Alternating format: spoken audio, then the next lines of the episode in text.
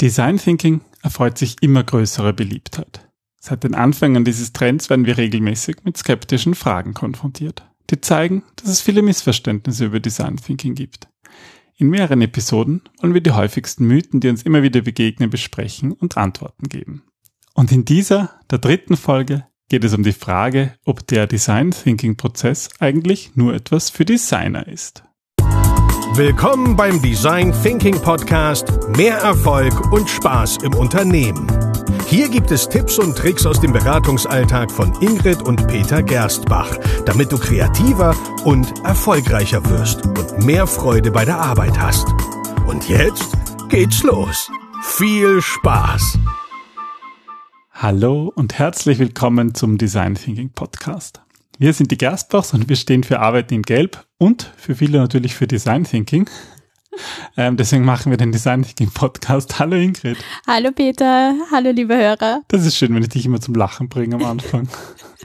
wenn ich immer irgendeinen Unsinn rede. Oh. äh, ja, ähm, wir haben uns die, eine dritte Folge zum Thema Mythen rund um Design Thinking vorgenommen, weil, ja, weil wir den tatsächlich immer wieder beobachten und immer wieder erleben. Ja, beziehungsweise ist es auch ein Vorwurf, der mir immer wieder vorgetragen wird, dass ich eigentlich gar nicht dazu prädestiniert bin oder ausgebildet bin, Design Thinking in Unternehmen einzuführen. Und ähm, das kommt immer von Designern.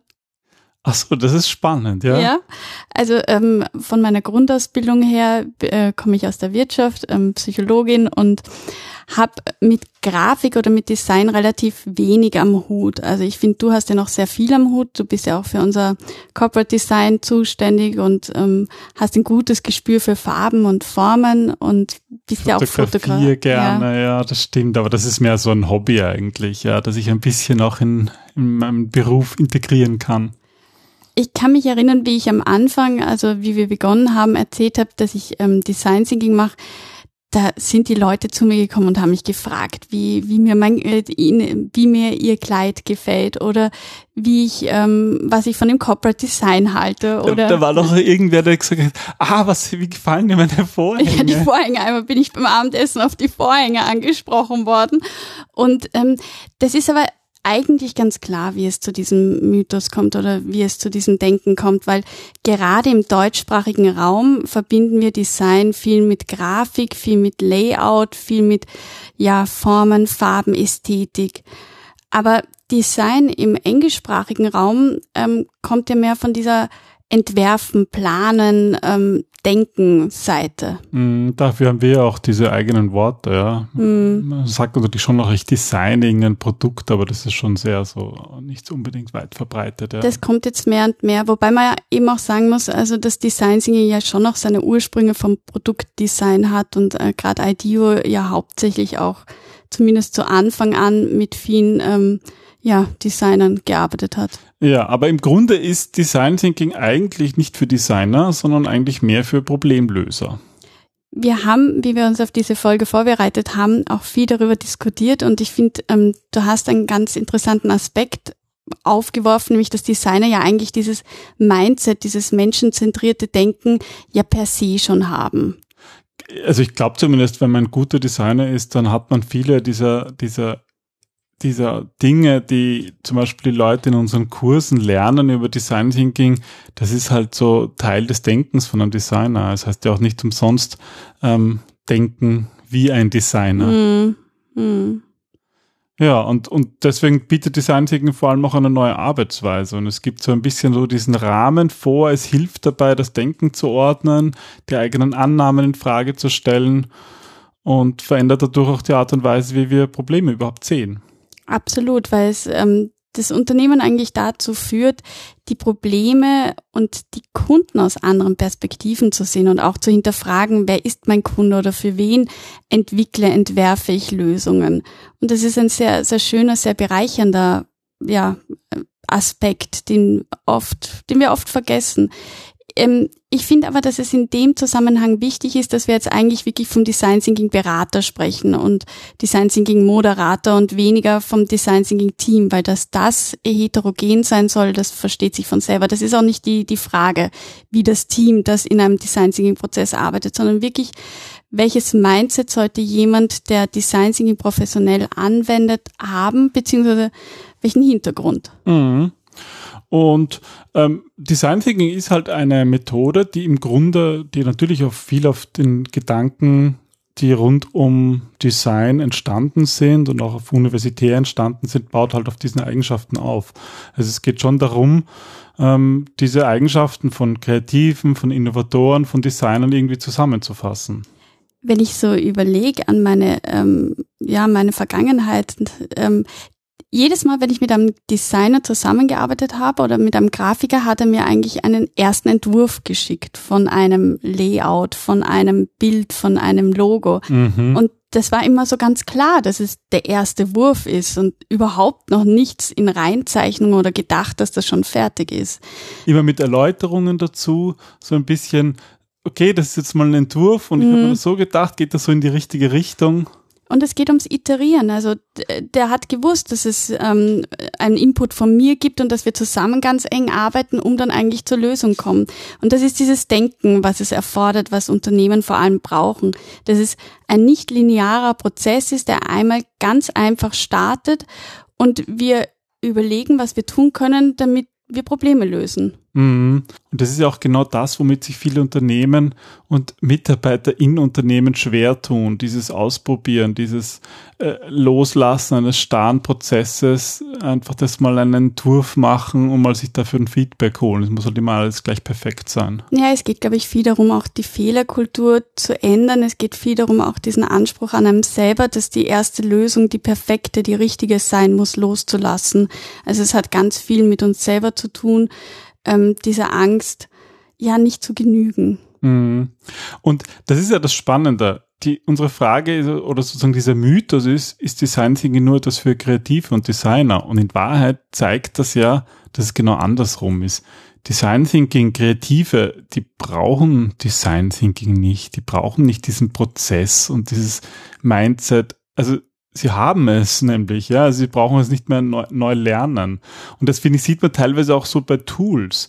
Diese mhm. Tools im Design Thinking, die sind so ein bisschen Tools für Nicht-Designer. Ja, sie geben sehr viel vor. Sie geben schon ähm, den Rahmen vor, in dem, in dessen man dann eigentlich experimentiert, so Empathy Map, Brainstorming, Customer Journey. Die erleichtern einfach Menschen, die sich selbst für nicht kreativ halten, in anderen Denkweisen zu denken und kreativer zu sein, als sie es vielleicht dachten, dass sie sind. Mhm. Und ich glaube, die ermutigen ja eigentlich auch, die Tools auszuprobieren und zu verändern und es so zu machen, wie man, wie man gerade denkt, ja, einfach dieses, dieses freie, dieses Jammen eben, dieses frei äh, drauf los und machen und verändern und nicht sich irgendwelchen Regeln halten. Mhm. Und ähm, der ganze Prozess von Design Thinking ist ja eigentlich so ähm, gestaltet, dass es hilft, aus dieser, dieser starren Phase, aus diesen starren, ähm, wir müssen ein Problem lösen oder wir brauchen eine Lösung hinwegzukommen und nicht stecken zu bleiben über was ist das Problem und das Analysieren und das, das Denken, sondern eben ins Tun zu kommen. Und das ist gar nicht mal so einfach. Also ich finde, das ist ein gutes Beispiel ähm, für ähm, dass das dass wir zu einem Design Thinking Prozess diesen, diesen, diese Phase haben, wo wir über das Problem intensiv nachdenken, aber in diesem Nachdenken halt nicht verharren und viele haben halt irgendwie Sorge, dass sie, dass sie da so lange über das Problem nachdenken müssen. Der Prozess hilft einfach zu zeigen, nein, nein, wir, wir machen dann schon etwas anderes. Und ich glaube, auf die Idee wird vielleicht ein Designer gar nie kommen, ja, da zu verharren in diesem Problem, dieser Paralyse der mhm. Analyse, was es eigentlich braucht. Es ist ja auch spannend, wenn man sich unsere Kunden anschaut. Also da, ähm, wir arbeiten eigentlich wenn dann mit Startups zusammen, aber eigentlich nie für Startups, weil es eben gerade in diesen konservativen Unternehmen, in diesen Geflechten dieses neue Denken braucht, um in Krisen oder um in Zeiten, wo es vielleicht nicht so gut läuft oder wo sie einfach auch weiterkommen wollen, wo sie wachsen wollen, etwas zu bewegen. Und da braucht es ein neues Denken oder ein anderes Denken, das sie nicht gewohnt sind. Und je größer ein Unternehmen ist, desto starrer sind da auch die Strukturen. Und desto mehr hilft es den Menschen innerhalb der Strukturen, wenn sie ja Leitplanken haben, anhand dessen sie sich orientieren können. Mhm. Und das, das sind halt auch so Eigenschaften, die ja Design Thinking so ein bisschen vorgibt oder so ein bisschen fordert, wie zum Beispiel so diese, diese Kernkompetenz des systemischen Denkens, ähm, dass, dass man einfach erkennt, dass die Dinge nicht so einfache Beziehungen haben, sondern dass man das ganze Geflecht verstehen muss. Na, es ist ja ganz oft so, dass wir mit einem Problem konfrontiert sind und sofort an die Lösung denken oder glauben auch die Lösung zu kennen. Und im Design Thinking wirst du ja dazu aufgefordert, dich einmal mit den Menschen, die dieses Problem haben, auseinanderzusetzen. Und dann kommt man drauf, dass das vielleicht vollkommen widersprüchlich sein kann, wenn zwei Dinge aufeinandertreffen, zwei Probleme, zwei Sichtweisen. Aber indem man sich damit beschäftigt, kommt man drauf, dass da durchaus gemeinsame Lösungen entstehen können, eben weil man dem Ganzen ein neues Bild, einen neuen Shift geben kann. Mhm. Vielleicht ist ja sogar so, dass Design Thinking den Kreativen, den Designern dabei hilft, so sein zu dürfen, wie sie tatsächlich sind. Ja, aber diese Eigenschaften wie systemisches Denken ähm, oder auch dieses Orientieren auf den Menschen, ähm, dass das sozusagen auch in der Businesswelt so einen Platz hat. Mhm. Design Thinking ist auf jeden Fall ein Prozess, der eigentlich wenig Platz, wenn, wenn eigentlich gar keinen Platz für das Ego hat, weil es eben den Menschen ähm, sowohl innerhalb als auch außerhalb des Prozesses so genau betrachtet und ihn ähm, als das sieht, was er ist, ein Mensch aus Fleisch und Blut mit Fehlern. Und das ist irgendwie das ist Schöne dran und deswegen ist für mich Design Thinking halt auch gleichbedeutend mit Empathie, mit dem Einfühlungsvermögen und auch mit der Akzeptanz, die Dinge zu sehen, wie sie sind. Mhm. Und neugierig zu sein, neue Dinge zu sehen und irgendwie auch seinen eigenen Standpunkt zu erweitern. Und eigentlich, wenn man das alles zusammenfasst, dann wäre es doch wahnsinnig schade, wenn Design Thinking wirklich nur für Designer wäre, oder?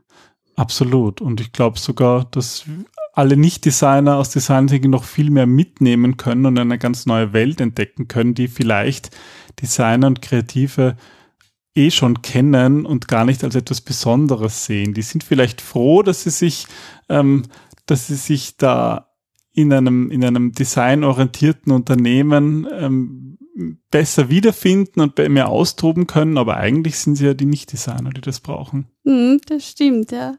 Also nach wie vor würde ich sagen, unser Fazit oder unsere Antwort auf ist Design Thinking ähm, auch etwas für Nicht-Designer? Definitiv, weil Design Thinking ist kein Prozess um des Prozesswillens, sondern es ist eben ein Mindset, das seinen eigenen Nutzen und seine eigene Anwendung fordert. Und es geht letztlich darum, einfache Lösungen für Menschen zu gestalten, die mit komplexen Problemen zu tun haben. Das machen Designer, aber das sind eigentlich nicht die einzigen, die das machen, weil das können wir eigentlich alle und ich glaube, das müssen wir alle können. Wir müssen aus diesem Denken lernen, ähm, damit wir bessere, innovativere, intuitivere Lösungen finden. Hm. Und Design Thinking bietet für uns zumindest die Möglichkeit, eben dieses andere zu denken.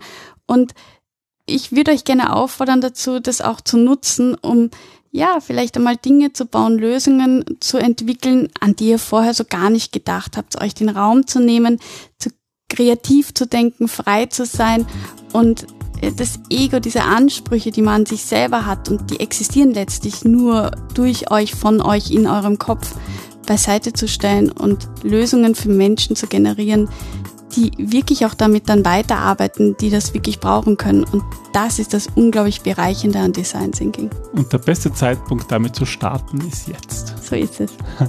Vielen Dank fürs Zuhören. Bis zum nächsten Mal. Bis dann. Tschüss. Tschüss.